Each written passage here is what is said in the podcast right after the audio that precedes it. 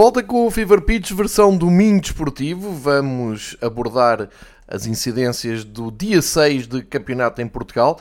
Desta vez, jornada 6 para a primeira divisão, a segunda divisão parou porque entrou a eliminatória da taça que eh, englobava já as equipas da segunda divisão. Portanto, avançamos na primeira.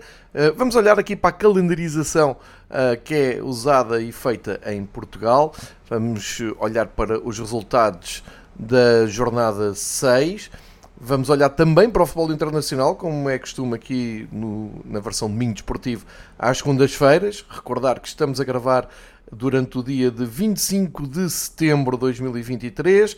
Isto é, não conseguimos apanhar todos os jogos da jornada. Aliás, é uma tarefa cada vez mais difícil em Portugal, eh, porque falta jogar hoje à noite, às 8 e um quarto da noite, o Sporting Rio Ave.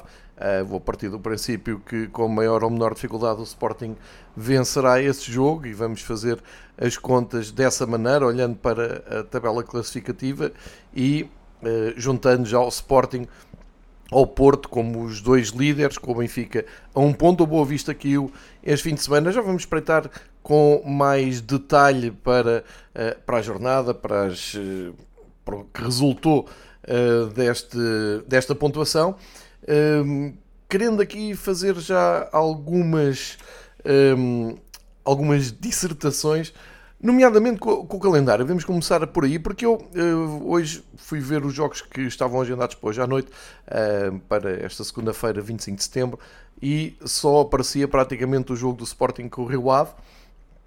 E eu tenho a teoria, isto é uma teoria, não é baseada em dados científicos, não fui ainda fazer o levantamento, mas a ideia que tenho ao longo dos últimos anos é que em Portugal estabeleceu-se uma regra invisível de que quem joga na Europa, quem joga na Liga dos Campeões tem que fazer os seus jogos no campeonato antes desse compromisso na Liga dos Campeões, obrigatoriamente às sextas-feiras, às vezes às quintas, como é o caso, por exemplo, do, do Braga, que vai jogar este, esta semana numa quinta-feira, mas eh, indiferentemente quem está na Liga dos Campeões já sabe que joga à sexta-feira, eh, também às quintas, que será uh, mais excepcional, mas lembro-me de um Chaves Benfica que decorreu também numa quinta-feira por causa do mesmo motivo. E quem está na, na Liga, e aqui vou dizer só na Liga Europa, porque na Conference League nunca tivemos ninguém na fase de grupos nesta, nesta altura, uh, mas quem, já, quem joga aqui a Liga Europa joga. Uh, irremediavelmente à segunda-feira. E eu tenho a ideia de que, comparando com os campeonatos que se costumam chamar do top 5 campeonatos europeus, não há uma regra que seja muito seguida lá fora. Não estou a dizer que as equipas que jogam à quinta-feira depois não joguem à segunda nos seus campeonatos, mas é raro. Por exemplo, na Alemanha não me lembro de ver jogos uma segunda-feira à noite com as equipas que estiveram em prova na, na quinta-feira, para, para dar aqui um exemplo. Não estou a dizer que não há, porque há, porque vejo, e, e geralmente em Espanha e Itália há jogos à segunda-feira à noite até na, na, em Inglaterra, mas não estou, o que eu quero dizer é que não é uma regra, nem todas as equipas que jogam uh, as provas da UEFA na quinta-feira, seja Conference League, seja uh, Liga Europa, depois nos seus campeonatos joga tudo à segunda-feira e portanto Portugal nesse aspecto criou aqui uma espécie de, de regra.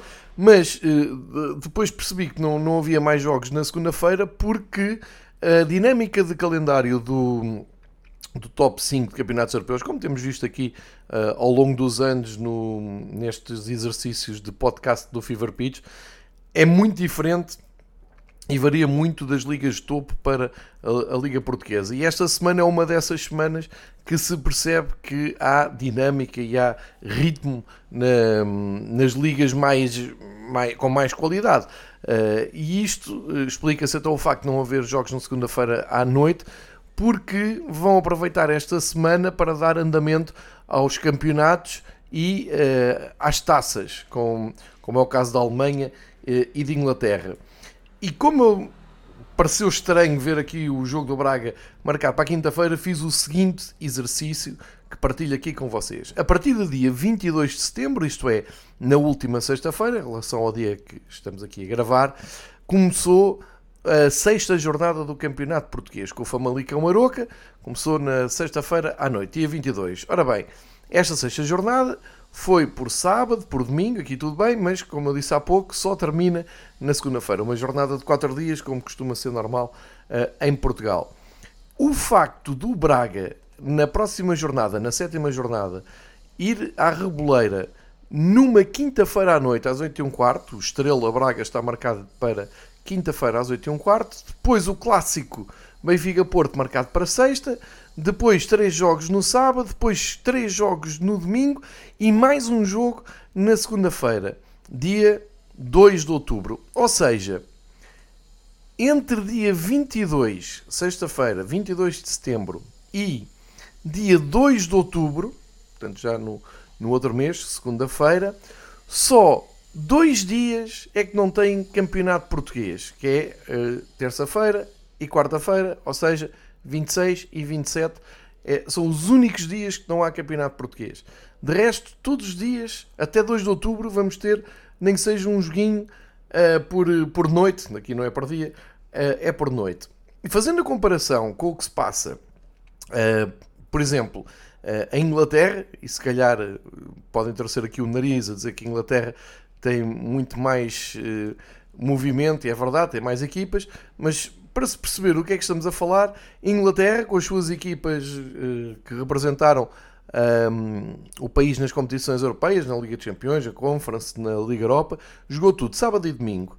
Uh, agora, a meio da semana, entra a Taça da Liga, que na Inglaterra é tradicional, e tem todos os jogos marcados entre terça e quarta-feira, já com um, os clubes da primeira divisão envolvidos. Por exemplo, posso dar aqui o exemplo de Manchester City que joga com o Newcastle na quarta-feira à noite. Portanto, não só o campeonato ficou, a jornada no campeonato ficou decidida em dois dias, como a meio da semana aproveitam para despachar esta ronda da taça da Liga. E quando é que volta ao campeonato? Volta no sábado, com a maior parte dos jogos a decorrer entre o meio-dia e meia e as 5 e meia, depois há um jogo no domingo e lá está. Há aqui realmente um jogo na segunda-feira, uh, dia 2. Mas isto quer dizer que a Inglaterra, no mesmo espaço de tempo uh, que em Portugal se, se vai despachar, se vão despachar duas jornadas, a Inglaterra despacham-se duas jornadas, mais uma ronda da Taça da Liga.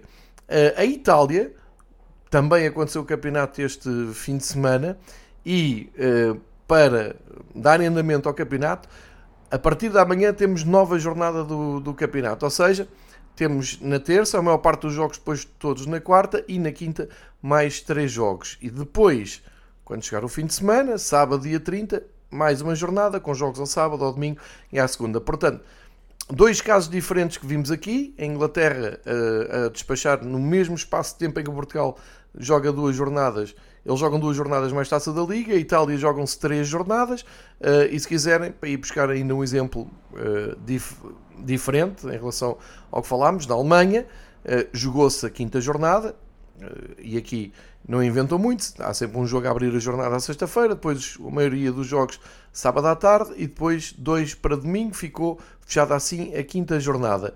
Só que na Alemanha, a taça da, da Alemanha tem uma eliminatória uh, para ser jogada uh, a, a, meio da semana, pelo menos pelo Bayern de Munique, que ainda não tinha uh, ido a jogo, e portanto vai, ter, vai ter aqui o seu jogo, tanto o Bayern de Munique como o Leipzig, que são, foram equipas que jogaram a Supertaça e vão aqui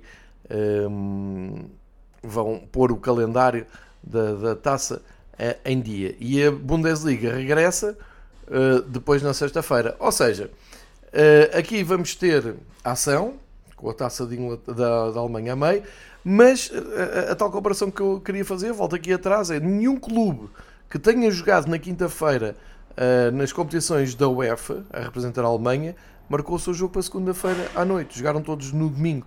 Ou seja, é esta a dinâmica que eu queria comparar. Depois, Espanha também vai ter jornada, França também vai ter jornada, portanto, vamos ter aqui um, todos os países a despacharem os seus assuntos e, repito, no mesmo espaço temporal em que a Liga estende para duas jornadas. Não, não deixa de merecer uma reflexão e não deixa de ser curioso a maneira como se organizam os calendários nos diferentes países e, claro, olhando sempre para cima, partindo do princípio, queremos chegar uh, lá mais acima.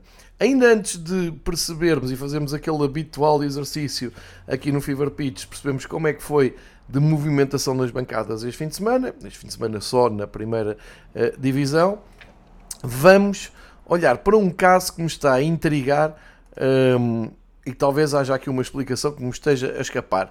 É olhar para o Chaves Estrela, aqui a, a grande atração era o facto do Chaves ter finalmente despedido Zé Gomes e foi buscar o ex-treinador do uh, Vitória de Guimarães, Moreno, esteve quase a perder, mas numa reta final bem conseguida do Chaves conseguiu arrancar um ponto, 2-2 em Chaves, mas a mim o que me deixa muito curioso é o facto do Estrela, à sexta jornada, ter tapado os seus patrocínios, nomeadamente o patrocínio frontal, que, eh, se bem me lembro, era uh, do acionista maior da, do, do clube, o, o, que acaba por ser muito estranho que à sexta jornada uh, aconteça uma, uma coisa dessas e que me levou a pensar, vou-me a pensar então o que é que se passará na Amadora para depois de, no arranque, ter havido, ou se quiserem, neste, neste regresso à, à primeira divisão,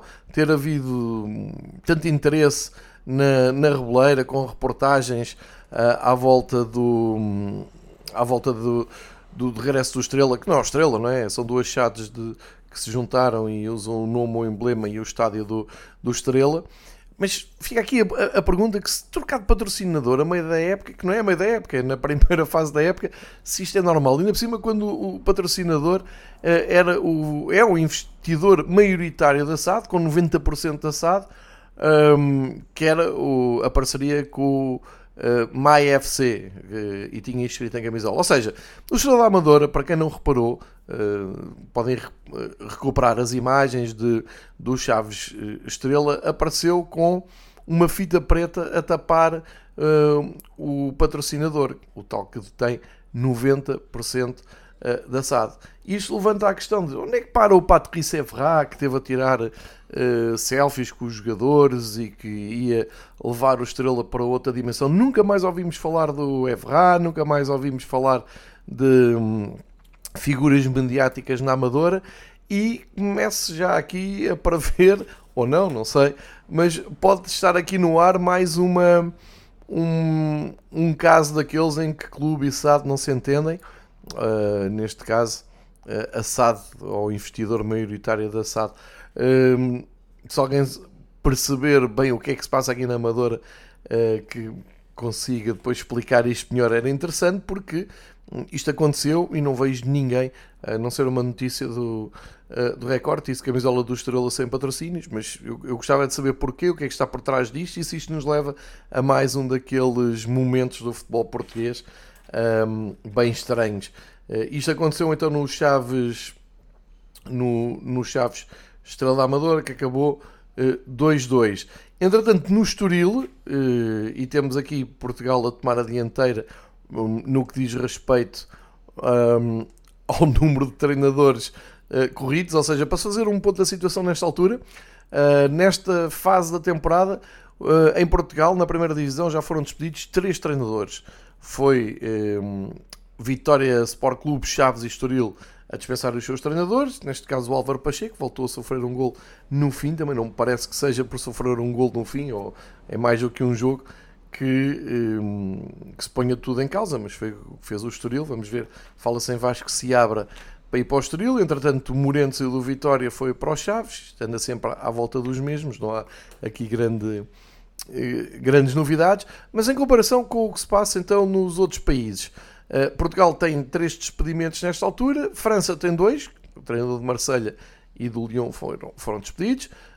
Em Espanha, no Villarreal, houve mudança de treinador. E em Itália, o Empoli, que, vai, que segue em último lugar, também despediu o treinador. Ainda não houve mudanças na Alemanha e uh, em Inglaterra, só o, o, Wolves tinha mudado de treinador, mas ainda nem tinha começado a Premier League, portanto, nem conta uh, o que diz respeito à época em andamento. Portanto, também aqui Portugal na, na dianteira, no, no, no registro mais forte ao nível de troca de, de, treinadores. Vamos olhar agora para o que foi a jornada em termos de uh, público nas bancadas. Esta semana, como eu disse, não há uh, segunda divisão, mas tivemos quase todos os jogos da primeira divisão já feitos esta sexta-feira. Falta então saber o Sporting.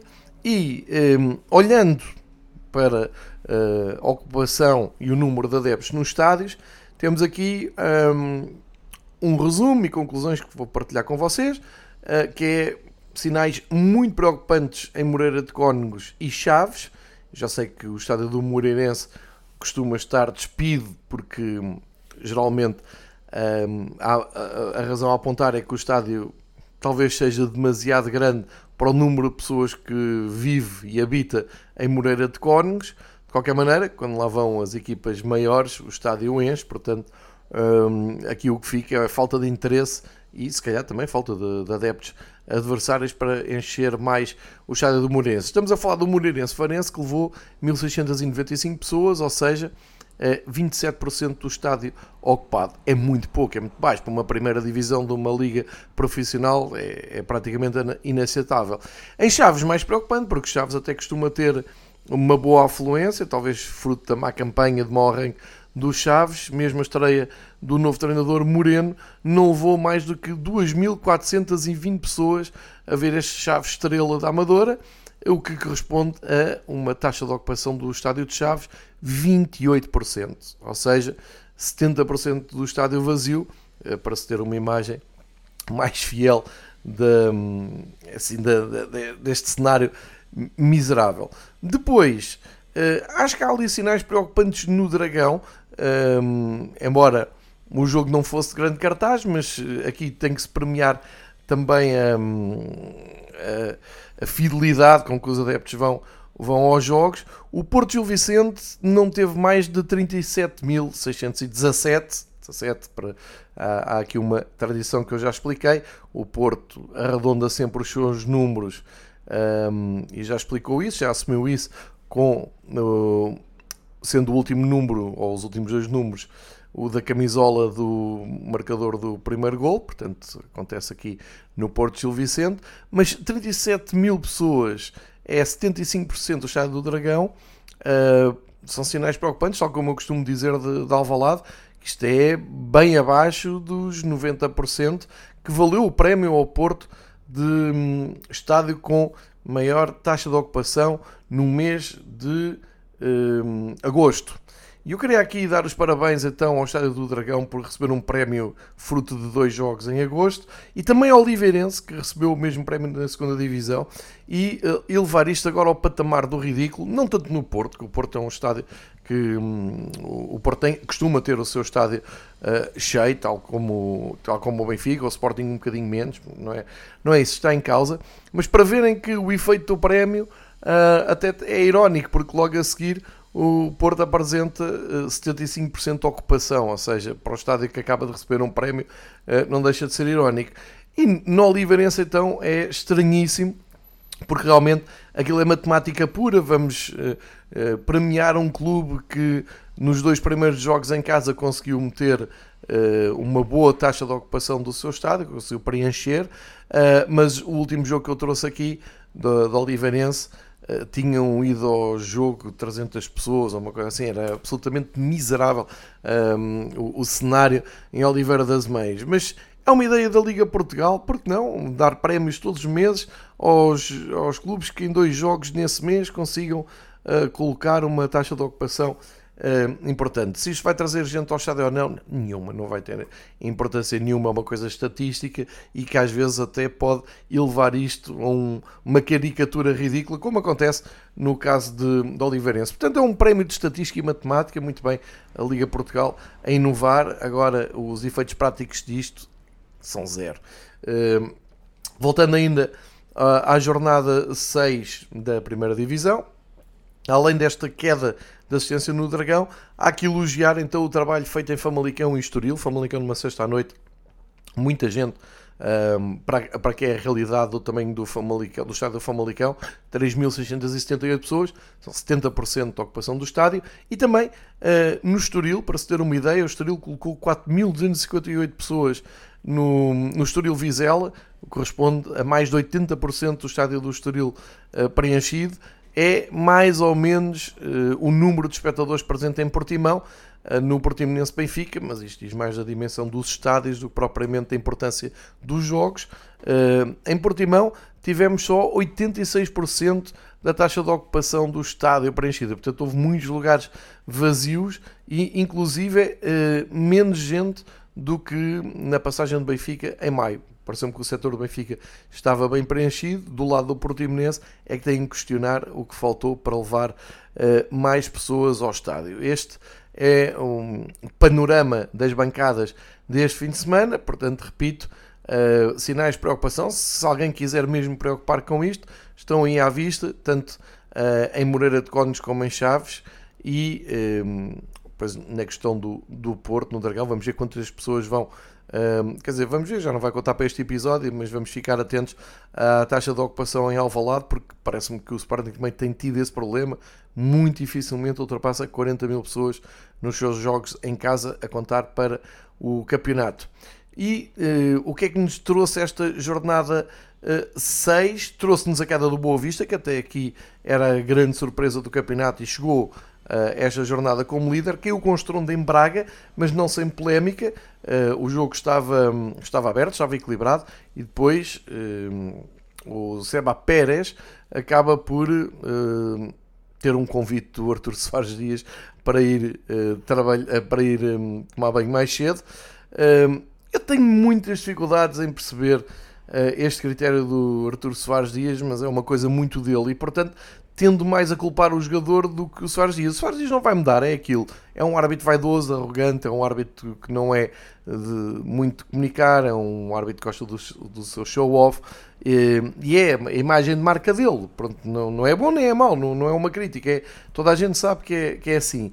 E realmente, aos eh, 30 minutos de jogo, uh, com o jogo bem aberto, com o jogo empatado a 1, um, Uh, com o Braga a vir de uma semana europeia complicada, naquela derrota um, dura com o Nápoles nos instantes finais, e o Boa Vista a vir moralizado, realmente o Seba Pérez colocou-se ali muito a jeito a levar um cartão amarelo e depois ficou ali a refilar e, e a dialogar com, com Soares Dias, que uh, facilmente lhe mostrou o segundo amarelo e mandou para, para o banho mais cedo acabando por desequilibrar muito um jogo que prometia muito, mas eh, acabou por cair completamente para o lado uh, do Braga. Antes do intervalo, o Banza ainda fez o 2-1 e depois o Musrati de penalti faz o 3-1. Ricardo Horta tinha aberto o, o marcador, fechou aos 58 com dois golos, vitória para o Braga, uma retoma da equipa de Artur Jorge, que hum, pelo menos assim consegue chegar um pouco mais acima na tabela, está em sexto, continua a 3 pontos do Boa Vista, mas tem aqui uma, uma retoma e era muito importante para o Braga conseguir voltar às vitórias no, no campeonato.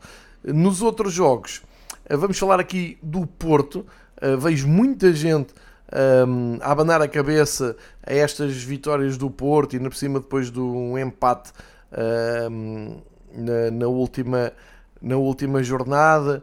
Um, como é que. Na, na, última jornada, não, na última vez tinham jogado em casa, assim é que é. Um, como é que o, o Sérgio Conceição justifica esta dificuldade em ganhar em seis jogos, não me falha a memória, cinco foram conseguidos nos descontos, cinco vitórias conseguidas no desconto e muita gente, enfim, desconfia deste Porto. A minha visão, eu ando aqui há uns anos, já vejo futebol há uns tempos eu acho que o Porto está a passar a, a, a fase mais complicada da temporada logo de início, mas está a ultrapassá-la com êxito e está, está, a ultrapassar bem. E geralmente no Porto o que acontece é quando um, isto cai para o lado do Porto, mesmo com muita dificuldade, isto é transformado em vitamina. E o discurso rapidamente passa para porque é a vitória do querer, é a vitória do acreditar, é a vitória de não desistir e ir até ao fim uh, e ir somando pontos. A verdade é que o Porto, nesta altura, é o primeiro classificado. Ah, mas uh, em seis jogos, cinco foram. Um, ehm, cinco vitórias foram conquistadas para lá da hora, pois foram, mas são 16 pontos que o Porto leva e vai para o, o Clássico, é aqui que eu quero chegar. Há quem é que chega mais forte no Clássico, quem é que não chega o Porto tem o seu jogo.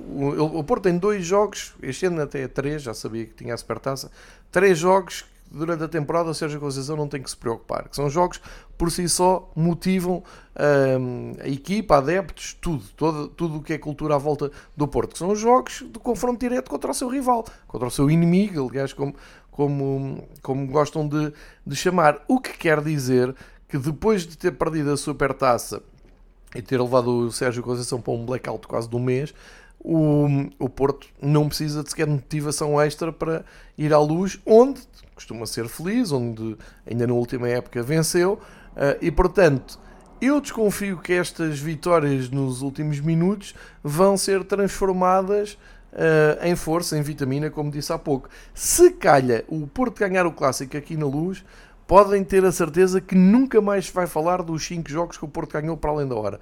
Vai-se falar é da capacidade que o Porto tem, mesmo não jogando bem, em ganhar, e quando foi preciso no campeonato, bateu o pé uh, ao líder, ao, ao, líder, ao campeão uh, em título, vamos, vamos dizer assim, líder ao Porto. O, do lado do Benfica, as coisas ficam ao contrário. O Benfica começou com aquele arranque falso no, no Bessa, depois 5 vitórias seguidas. O caso do Benfica no campeonato, com equipas tradicionais do campeonato, é diferente do Porto. O Benfica não deixa para a última da hora para resolver a questão. Agora o Benfica complica muito a sua vida quando já tem a questão praticamente resolvida. Aconteceu em Vizela, aconteceu em Barcelos, aconteceu uh, agora em Portimão, uh, com o Estrela Uh, em casa, por exemplo, já teve mais dificuldades em chegar ao primeiro gol, já foi na, na reta final do jogo, mas muito longe ainda de, dos tempos de desconto.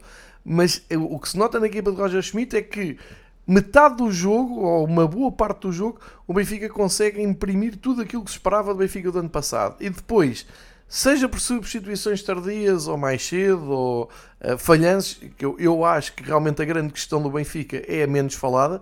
Eu não me preocupa nada a ausência do Di Maria, a titularidade do Neres, do, a chegada do Turbine. Uh, preocupa muito mais a falta de eficácia e a falta de objetividade do futebol do Benfica quando está a ganhar por, um, por 2-0. Principalmente quando chega àquela vantagem, aquela falsa sensação de ter o jogo controlado. O Benfica tem muita dificuldade em matar o jogo. E não é por falta de oportunidades, é por desconcentração, é por facilitismo.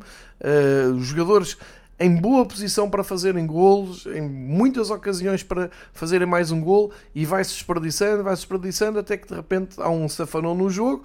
O futebol é muito pródigo nestas, nestas coisas. O Benfica sofre um gol, logo a seguir um, há uma mão do Morato na, na grande área, o VAR aponta para a grande penalidade, se essa bola entra era 2-2 e o Benfica tinha ali um problema bicudo para resolver, porque entretanto já tinha feito substituições, a equipa não estava, eh, não era aquela equipa que entrou com a dinâmica na, na primeira parte. E eu acho que realmente o grande problema do Benfica nesta altura, e o único, o único tema que devia estar em cima da mesa para análise nos treinos e preparação dos jogos, é a, eh, a maneira como a equipa se desconcentra, como a equipa entra em ineficácia finalizadora e eh, se desliga do jogo praticamente. Aqui em Portimão, até é um pouco injusto dizer isto, depois do susto que o Benfica apanhou, fez o 3-1 e aí sim praticamente fechou o jogo, mas não deixa de ser preocupante e não deixa de ser um, um pouco uh, surreal o Benfica estar a ganhar por 2-0 e os adeptos entrarem uh, um bocado em pânico a pensar, bem, se não fazemos o terceiro, daqui a um bocado uh, vamos deixar o adversário entrar no jogo. Isto aconteceu já três vezes seguidas, em, em três saídas, e isto devia dar que pensar. E portanto, do Benfica não temos absolutamente nada para projetar para o, o clássico com o Porto, a não ser as questões individuais. Percebeu-se que o António Silva um, foi poupado para jogar o clássico, para depois o Morato jogar em Milão. Parece-me que isso foi claro. O Di Maria também ficou a descansar. Agora, o Neres aproveitou muito bem a oportunidade. Vamos ver como é que se encaixa uh, Di Maria no 11, mas cheira-me que o Neres ficará como trunfo uh, uh, no banco. Um, e não haverá muito mais mexidas em relação àquilo que tem sido o 11 de Roger Schmidt e portanto é um, agora tentar perceber se Roger Schmidt consegue que a sua equipa dê seguimento àquilo que de bom fez uh, na Supertaça com o Porto ou se o tal medo cénico do Porto no Estádio da Luz volta a atacar e se o Benfica congela, se bloqueia novamente perante uh, o rival que costuma fazer bons resultados na luz. Isso é para discutir na, no clássico, mas queria deixar aqui esta visão, é a minha visão, dos dois clubes. Toda a gente sabe que eu, que eu torço pelo Benfica, mas é a minha visão olhar para o Porto e o perigo que é reduzir o Porto a estas vitórias uh, na, nas retas finais é que isso geralmente no Porto costuma-se depois transformar mesmo em vitamina e uh, o que agora parece uma fraqueza, se calhar daqui umas semanas vamos dizer uh, que foi a parte mais forte, mais resistente eh, do Porto. Portanto, só para contrabalançar aqui um pouco deste abanar de cabeça aos resultados do Porto até aqui, porque na prática são líderes. Outros jogos desta, desta jornada, como sabem, não, ainda não podemos falar do Sporting, não foi o jogo. Um, já falámos do Chaves Estrela, dizer que o Casa Pia Vitória levou muita gente a Rio Maior, mais 3 mil pessoas, uh, e suponho eu, quase todos adeptos do Vitória, uh, que em casa tem decaído muito a média de assistências do Vitória para aquilo que estávamos acostumados, mas fora fazem sempre diferença, principalmente em campos mais pequenos ou em estádios de equipas que não têm estádio, como é o caso do Casa Pia, que vai improvisar para Rio Maior. Mas já falei do Estoril Vizela que valeu um, o despedimento do Álvaro Pacheco um, e provavelmente a chegada do Vasco Seabra. O Moreirense ganhou ao Farense uh, no jogo com menos público, um dos jogos com menos público da jornada, e o Famalicão, ao bater o Aroca, também uh, confirma, juntamente com o Boa Vista, o grande arranque da época que está a fazer, tem 11 pontos uh, e está no quinto lugar da, da classificação. Olhando então para a próxima jornada, que é já depois da manhã ou quase, temos então esse Estrela Braga, temos o Benfica Porto uh, na sexta-feira, e depois uh, Vizela Portimonense, Boa Vista Famalicão e Farense Sporting, um jogo uh, importante em Faro, Aroca, Chaves, Vitória, Estoril e Rio Ave Moreirense, tudo no domingo, e depois, depois claro, segunda-feira à noite, hoje 8 dias, Gil Vicente, Casa Pia. Portanto, estas são as notas principais que queria partilhar uh, de mais uma voltinha no carrossel do nosso campeonato, aguardando então pelo, pelo início da próxima jornada e eh, repetindo e recuperando aqui a ideia com que abri o episódio desta semana, eh, não deixa de ser estranho que no mesmo espaço temporal em Portugal se arrastem duas jornadas e no futebol de topo, pelo menos no top 5 de futebol europeu, eh, todos os países eh, vão encurtando o calendário, ou seja, eh, também por desacertos de calendário, a Itália começou mais tarde, por aí fora, mas a verdade é que esta semana é, é muito interessante olhar para as dinâmicas e para o ritmo de jogos que acontece lá fora e o nosso mais estendido, mais uh, tranquilo. Na Taça de Portugal, que vai ter sorteio no dia 20, uh, eh, e aqui já com as equipas da primeira divisão, sinceramente foi, foi uma desilusão, porque eu fui olhar à procura de resultados surpreendentes e jogos uh, um, enfim, jogos épicos houve um pouco por todo o país e, e com muita gente a ir, a ir ver um, jogos com um caráter mais romântico, mais de acordo com aquele futebol do antigamente, mas acho que só, só temos para assinalar a queda do Passos Ferreira com o 1 de dezembro. Passos Ferreira está a fazer um princípio de época muito preocupante, muito estranho o que se passa em Passos Ferreira, que chegou da primeira divisão para, para a segunda e cai agora na taça. É realmente muito preocupante mas não vi assim resultados que uh, fossem muito surpreendentes, portanto vamos ter praticamente todas as equipas da segunda divisão, uh, as equipas da primeira e uh, as que têm sobrado nestas duas jornadas até aqui, algumas isentas, outras entrar só à segunda, enfim, vamos ver o que nos reserva o sorteio da taça e que jogos é que trazem. Eu fico sempre a torcer para que os grandes clubes vão aos terrenos mais humildes deste, deste país, e no caso particular do Benfica, já não tendo esperança nenhuma de conseguir estar presente, porque vão marcar o jogo para quintas-feiras à noite, sextas-feiras à noite. Uh, já, já perdi a esperança nesse aspecto, mas pelo menos que seja uma jornada uh, que alegre as pessoas que não costumam ter futebol profissional por perto. Já não peço muito, já sou mais comedido nestas coisas. Virando a página, olhando para o futebol internacional, deixa-me dar aqui uma nota. Uh, é o primeiro campeão nacional temos para anunciar desde que começou a temporada uh, mais ocidental, mais uh, no, nos países que mais seguimos futebol, é que na Islândia uh, termina o, o campeonato islandês chega ao, uh, chega ao fim com o Vigur Reykjavik como campeão da Islândia. Isto quer dizer que o Vigur está apurado para as primeiras pré-eliminatórias da Champions o próximo ano, que muda o formato, mas continuará, continuará a ter uh, pré-eliminatórias e, portanto, parabéns ao Vigor Reykjavik, ao primeiro campeão, onde aparecer outros, isto naquele eixo mais escandinavo, mais nórdico, uh, de campeonatos que jogam uh, e que encerram antes de começar o, o inverno mais rigoroso. Vamos então para os campeonatos mais mediáticos, mais acompanhamos. Começamos pela uh, Premier League, onde não há grandes, grandes surpresas na frente. Manchester City uh, recebeu e ganhou o Nottingham Forest. A grande nota é Rodri perdeu a cabeça e acabou expulso. Acho que o Pep Guardiola não apreciou muito. e não percebo também ali o que é que aconteceu, o que é que se passou pela cabeça do Rodri a apertar o pescoço ao adversário e a ver um cartão vermelho. Uh, isto aconteceu e vai deixar o Rodri três jogos de fora, que a Inglaterra uh, não há cá meiguices, são três jogos de fora por vermelho uh, direto. O Liverpool, surpreendentemente, lá vai fazendo o seu caminho e a verdade é que ao fim de seis jogos tem cinco vitórias e um empate.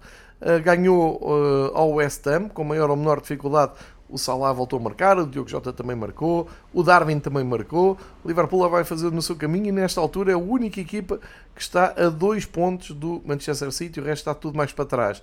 E o resto é comandado pelo sensacional Brighton, que confirma tudo de bom que vimos no ano passado, 10 e ball, um, mais um, um jogo daqueles para quem gosta de estudar uh, os processos, para quem é curioso para perceber o que é que o Zé Zerbi está ali, estudar a rotação do treinador do Brighton, a questão dos guarda-redes. Uh, aliás, o guarda-redes do Brighton até ofereceu um golo ao Bournemouth, mas vitória por 3-1, uh, eh, mais uma. O Brighton também arranca com 5 vitórias. Acho que é a primeira equipa fora de, dos considerados grandes que ganha nos últimos anos 5 jogos nas primeiras 6 jornadas. Acho que o último tinha sido o Charlton nos anos 90, vi isso a passar pelo Twitter uh, assim por alto. Portanto, grande arranque do, do Brighton. O grande jogo da jornada era o Derby do Norte de Londres e, uh, mais uma vez, encaminho-vos para os episódios do correspondente CSPN, neste caso liderado pelo João Castelo Branco e pelo Renato Senise, adeptos, confessos, de Arsenal e de Tottenham, respectivamente, um, em pulgas para ouvir o rescaldo do Derby do Norte de Londres pelos uh, jornalistas da ESPN a trabalhar em Inglaterra, que deve estrear uh, dentro de horas, portanto fica aqui o convite. Um grande jogo de futebol, muito interessante de, de seguir, a repartição de pontos, o Arsenal já vai a 4 pontos do Manchester City, mas ainda não perdeu, tal como o Tottenham, que se mantém então ali a 4 pontos no primeiro lugar, mas sem derrotas, e enfim, um empate no, no derby do norte de Londres, ninguém uh, leva a mal, ninguém pode tirar grandes conclusões. Um sinal para o Aston Villa, que está claramente em recuperação. Quarta vitória em seis jogos, bom para o Naemery, uh, sendo que aqui é uma vitória em Londres contra o Chelsea. E o Chelsea é capaz de ser o maior caso de estudo do futebol mundial depois da, da contratação Pochettino, depois de milhões e milhões gastos a fazer um plantel, ou dois, se calhar, o, o Chelsea eh, apresenta em 100 jogos uma vitória. E a essa vitória juntam-se mais quatro durante o ano civil 2023. Portanto, os adeptos do Chelsea, até agora, este ano inteiro 2023, e vamos para outubro, festejaram 5 vitórias. Ehm, é muito estranho o que se está a passar com a equipa do Chelsea. De qualquer maneira, acho que Uh, só os adeptos do, do Chelsea é que ficam tristes com isto, porque o resto do mundo acho que olha e uh, ri-se com tanto dinheiro esbanjado uh, para fazerem 5 pontos em 6 jogos. Disso o Aston Villa não tem culpa e portanto temos aqui que destacar o Aston Villa. O West Ham está na pior fase do arranque deste campeonato, segunda vitória, segunda derrota uh, sofrida, mas tudo bem, foi em Anfield Road. E o que dizer do uh, Newcastle que foi apontado aqui, e, e acho com, com razão, como uma das decepções deste arranque de época, porque o Newcastle uh, apurou-se para a Liga dos Campeões, meteu-se ali no top 4 e com o investimento que tem, os investidores têm, provavelmente uh, pensou-se que poderia olhar uh, mais para cima. Não sei se acusaram demasiado essa pressão ou não, a verdade é que só venceram metade dos jogos e conseguiram esse registro agora neste fim de semana. Mas esta terceira vitória do Newcastle não é uma vitória qualquer, uh, é uma goleada no terreno do Sheffield United e uh, também li uh, algures que o Newcastle, a última grande goleada que tinha uh, conseguido foi contra o Sheffield Wednesday, portanto a cidade de Sheffield a ser aqui uh, talismã do Newcastle, mas isto é uma goleada daquelas antigas uh, no Bramall Lane em Sheffield, 8-0 para o Newcastle, primeiro gol aos 21 minutos por Longstaff, o último gol aos 87 pelo uh, sueco Isaac. Pelo meio marcaram uh, Byrne, Botman, Wilson, Gordon, Almiron e Bruno Guimarães. Isto é, são 8 golos com 8 jogadores diferentes um, a, somarem, a somarem golos na ficha de jogo. É uma exibição uh, impressionante da equipa de Eddie Howe que um, com este resultado consegue subir então ao oitavo lugar e é a grande imagem, uma das grandes imagens deste fim de semana. No fundo da tabela, pois claro, está este Sheffield United, está também o Burnley, que hum, perdeu com o Manchester United, foi bom para o Manchester United esta viagem. Grande gol do Bruno Fernandes, o único gol, 1-0, não foi uma vitória uh, muito cintilante, mas cumpriram os três pontos. E uh, um sinal para o, para o, o Luton Town, consegue a primeira, o primeiro ponto na Premier League, uh, fruto do empate na recepção ao Wolverhampton. No seu belíssimo e romântico estádio, agora aprovado para jogos na Premier League. Depois temos ali ainda na luta pela descida, ou pelo menos aquilo que se desenha ser a luta pela descida, o Bournemouth, o, o, o Wolverhampton perdeu então aqui pontos na, na ida eh, a Luton. E também dar conta da primeira vitória do Everton, que foi ao terreno do Brentford e ganhou por 3-1, eh, respirando melhor, conseguindo uh, 4 pontos, dando ali um salto uh, na tabela e uh, é também um dos destaques deste fim de semana. Claro que o Alan marcou, levou 8 golos na, na liderança dos melhores marcadores e agora aproximou-se o Son, que visou no Derby de Londres, no estádio do Arsenal, fica agora com 5 pontos e fica à frente de uma série de jogadores com 4 pontos. Como eu disse, 4 golos. Como eu disse, segue-se agora a Taça da Liga este, neste, nesta semana, a partir de terça e quarta temos hum, esse compromisso, depois volta o campeonato uh, e portanto muito futebol para seguirem na, em Inglaterra, futebol interno. Na Itália uh, houve a jornada 5 e eles vão recuperar uh, o passo das principais ligas uh, europeias ou irem já para a jornada 6 a seguir, mas nesta jornada, nesta jornada 5 uh, eh, o grande sinal que tivemos foi a confirmação que o Inter está absolutamente imparável.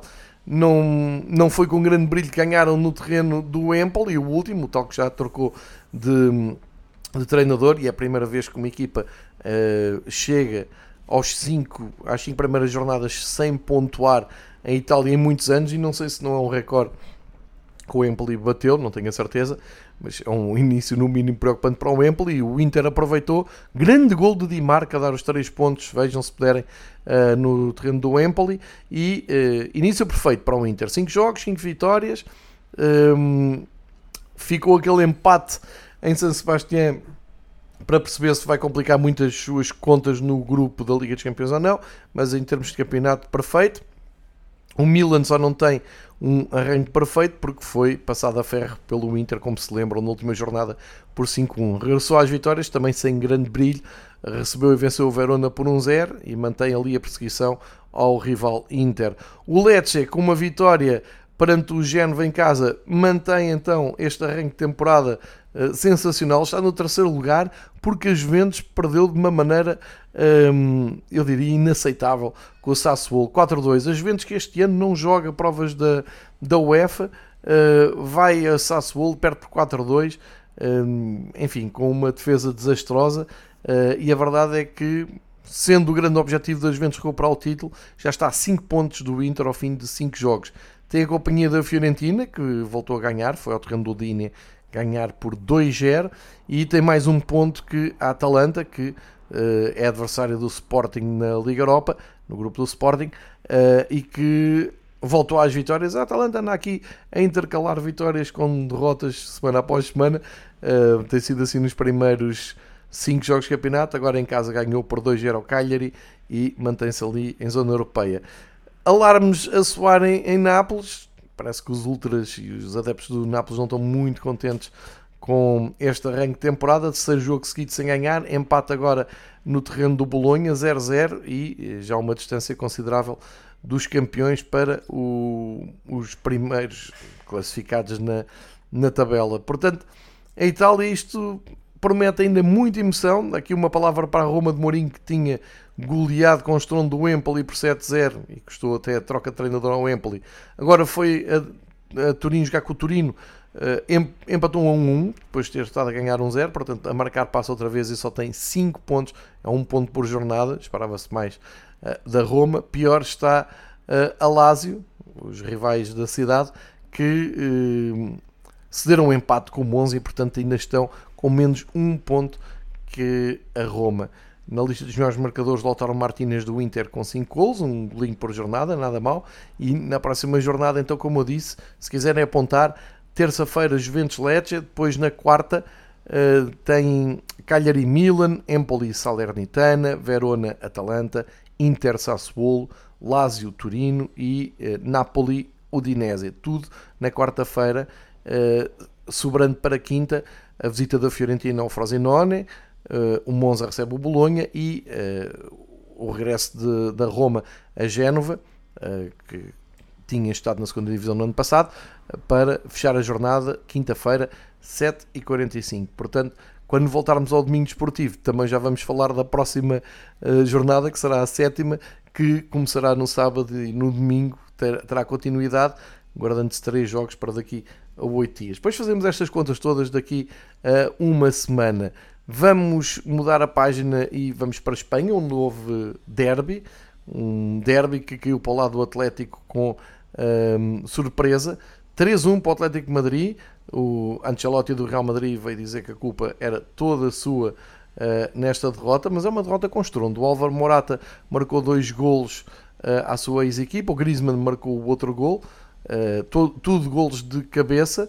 Tony Cruz marcou para o Real Madrid. Esta é a primeira derrota do Real Madrid no campeonato, uh, o que faz com que haja mudanças na classificação. Sobe ao primeiro lugar o Barcelona, que está numa, uh, num andamento imparável, mas que sofreu muito. Teve uma vitória absolutamente épica. O Celta de Vigo fez o 2-0 em Montjuic já 20 minutos no fim e depois 3 gols seguidos do Barcelona com João Félix e João Cancelo em grande plano e a mostrarem-se realmente como grandes reforços deste Barcelona, a conseguirem dar a quinta vitória um, à equipa da Catalunha que se instala confortavelmente no primeiro lugar na companhia, imagine-se, do Girona, que uh, está com um andamento também imparável. Não perdeu um jogo, tem 5 vitórias, só tem um empate.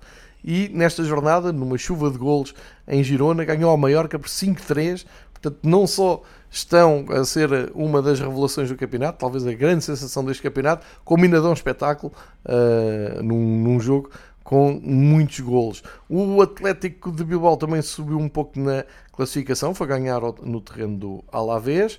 Um, e o Valência aguenta-se ali em lugares europeus, uh, mesmo não ganhando do Almeria, conseguiu um empate. Tem a companhia do Rai Vallecano que também se deu um empate com o Villarreal, que tarda em conseguir chegar uh, aos lugares da frente, tal como o Betis, que também não está numa boa fase, empatou com o Cádiz e também anda ali uh, a meio da tabela. Uh, o destaque para o Las Palmas consegue a sua primeira vitória na época, recebe o Granada e ganha por 1-0, portanto há ali um salto importante nos, nos últimos lugares. E um, continuamos a ver o Sevilha a navegar por terrenos perigosos, não foram além do empate 0-0 em Osasuna. Eh, também em Espanha vai haver andamento de campeonato a meio da semana, jogos terça, quarta e quinta, dia 26 de setembro. Para hum, esta terça, então, temos Sevilha, Almeria e Maiorca, Barcelona. Quarta, Atlético Catá, Filha Real, Girona. Olhos no Girona, que está a ser uma das sensações do campeonato. O Real Madrid recebe o Las Palmas, o Cádiz recebe o Raio e a Real Sociedade viaja a Valência. Para quinta-feira fica o, a viagem do Betis a Granada, o Celta de Viga receber o Alavés e o Atlético de Madrid, moralizado com esta vitória no derby, visita o Osasuna. Portanto, temos a jornada dupla um, enquanto uh, esperamos pelo próximo episódio do Fever Pitch, porque depois um, a outra jornada de fim de semana arranca na sexta com o promotor Barcelona-Sevilha. Uh, e, vamos, e depois temos um Girona Real Madrid no sábado, também fica já aqui em agenda. Não quero estar aqui um, a dar informação a mais e a baralhar muitas contas, mas este é o, o tráfego de jogos que temos uh, a nível europeu a acontecer. Vamos para a Bundesliga e onde o Bayern de Munique uh, regressa às goleadas 7-0 ao Bochum, e a mostrar aqui bem a sua força. Uh, goleada daquelas antigas, 4-0 ao intervalo, 7-0 no fim. O Bayern de Munique, depois, claro, uh, mantém-se na liderança, tal como o Bayern Leverkusen, a confirmar o grande arranque. Eles tinham empatado os dois na última jornada. Agora o Leverkusen marcou 4 gols ao Endenheim, também não há aqui grande surpresa. Grimaldo bem, numa, uh, numa assistência muito bonita a contribuir para este 4-1. O Stuttgart mantém-se ali nos primeiros lugares. O Stuttgart que nos últimos anos tem andado ali na zona de descida, uh, recebeu venceu o Darmstadt, está no terceiro lugar, com os mesmos pontos do Leipzig, que conseguiu uma difícil vitória uh, no terreno do Borussia Mönchengladbach, 1-0, e eh, com a companhia também do Offenheim, outra surpresa no arranque deste campeonato. Quatro vitórias em cinco jogos para a turma do Offenheim, que foi ganhar ao terreno do União de Berlim, talvez a pagar o esforço uh, feito e inglório uh, meio da semana no Bernabéu, uh, na Liga dos Campeões, contra o um, Real Madrid. E a fechar os lugares europeus temos o Dortmund, que conseguiu a segunda vitória seguida, também sem grande brilho, mas ganhou ao Wolfsburg por 1-0.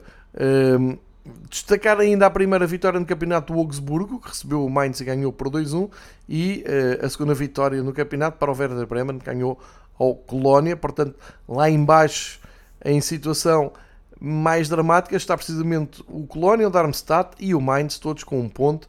Um, começam a soar aí as campainhas nestes, nestes clubes. O campeonato da Alemanha regressa no próximo, próximo fim de semana. Já sabem que Bayern e Leipzig acertam contas na taça uh, a meio da semana. Uh, Deixa-me olhar aqui para a lista de melhores marcadores para destacar o guineense Girassi do Stuttgart, que já chegou a 10 gols em 5 jogos. Grande, grande arranque. Uh, ofuscar o Eric Kane, que mesmo assim também leva 7 gols, e o Bonifácio, que leva 6 gols, Bonifácio do Leverkusen, e o Eric Kane do Bayern, claro, que são os, os grandes destaques goleadores deste arranque de campeonato na Bundesliga. Uh, em França, Gonçalo Ramos marcou, entrou para o lugar de Mbappé e Bizot, uh, conseguiu finalmente entusiasmar os exigentes uh, adeptos parisienses. Ganharam no clássico ainda por cima contra o Marselha, belíssimo jogo para Gonçalo Ramos bizarro. não perde assim o contacto com as equipas da frente e contribui um pouco mais para a crise uh, do Marseille. Ainda falta aqui um jogo, uh, o Lille com o Rance, o Lille de Paulo Fonseca joga hoje, mas uh, na frente o, o surpreendente Brest, o surpreendente Nice mantém os primeiros lugares, porque o Brest ganhou ao Lyon em casa por 1-0, quarta vitória em 6 jogos, 13 pontos são os líderes, e o Nice uh, é o vice-líder com uma grande vitória no Mónaco, no jogo que abriu a jornada.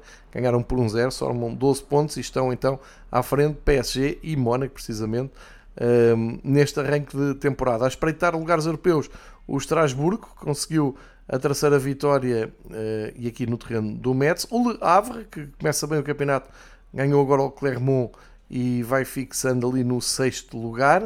Uh, e depois o destaque ainda para a vitória do Lance, que tem sido a grande ilusão desta temporada. Se calhar capitalizar também aquele empate que conseguiu em Sevilha para a Liga dos Campeões. Agora recebeu e venceu o Toulouse, soma 3 pontos. Eles estão muito longe daquilo que fizeram uh, no ano passado, mas pronto, já deram aqui um, empurrãozinho para sair daquela uh, situação mais delicada. O melhores marcadores, Mbappé com 7 gols, uh, mesmo saindo a meio do clássico Marselha continua a ser, claro, grande figura do, do campeonato eh, francês. Olhando para a próxima jornada em França, vamos ter eh, jogos no fim de semana. Não sei se na Taça de França isto não vai ter andamento a meio da temporada, porque agora estou a ver que. Hum, meio da temporada não, meio da semana, disparado. Uh, não, não vejo aqui uh, mais jogos marcados. Portanto, em França também não há uh, futebol a meio da semana. Está tudo tranquilo. Vou ver quando é que é o próximo jogo do PSG, só para confirmar.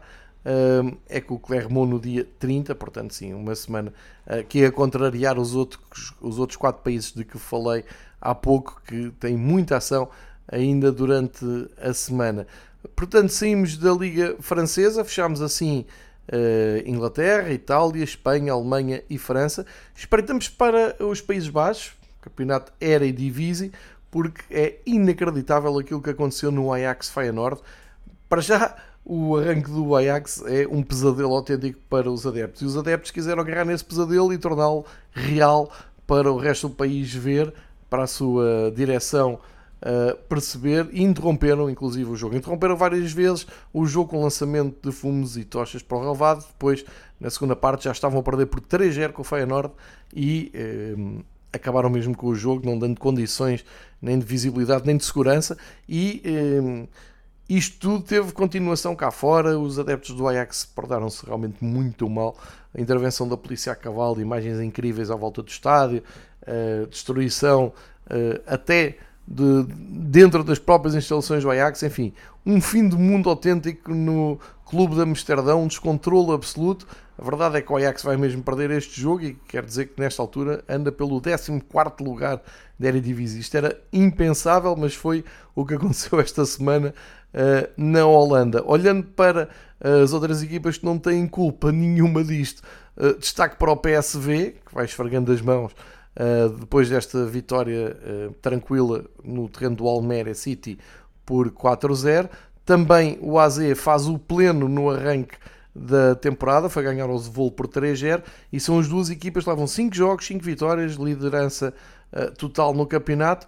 Isto porque o Twente deu parte fraca na, no, na deslocação ao Valvic e com esta derrota deixa PSV e AZ lá bem na frente. O Feyenoord um, com a vitória que vai ter, que ainda não está oficializada, mas que obviamente vai ter uh, em Amsterdão, uh, vai conseguir saltar para o segundo lugar a um ponto dos dois da frente e, portanto, a recuperar. Eles começaram um, um bocado uh, em falso este campeonato com dois empates, mas agora estão a recuperar. E quer dizer, esta vitória estrondosa em Amsterdão vai-lhe dar um, aquilo que precisavam agora para as próximas jornadas. O mexicano Jiménez do Feyenoord é o melhor marcador, eh, tem 8 golos, vai à frente do Pavlidis do AZ. Ehm, e na Holanda, olhando para os próximos jogos, também temos a próxima jornada no fim de semana, ehm, percebendo que o Ajax vai ao terreno do Valvic e ehm, PSV recebe o Volendam e o AZ o Fortuna. A partida tem tudo para continuar, tudo na mesma nas primeiras posições. Vamos ainda olhar com como costumamos fazer aqui semana após semana, com atenção para o campeonato holandês. E agora uma passagem pela Turquia, só para dar conta que o Fenerbahçe tem um arranque perfeito de campeonato. Foi ao terreno do Alania e ganhou por uh, eh, 1-0. Portanto, são 5 vitórias, 5 uh, jogos, 5 vitórias, 15 pontos. Tudo bem no Fenerbahçe.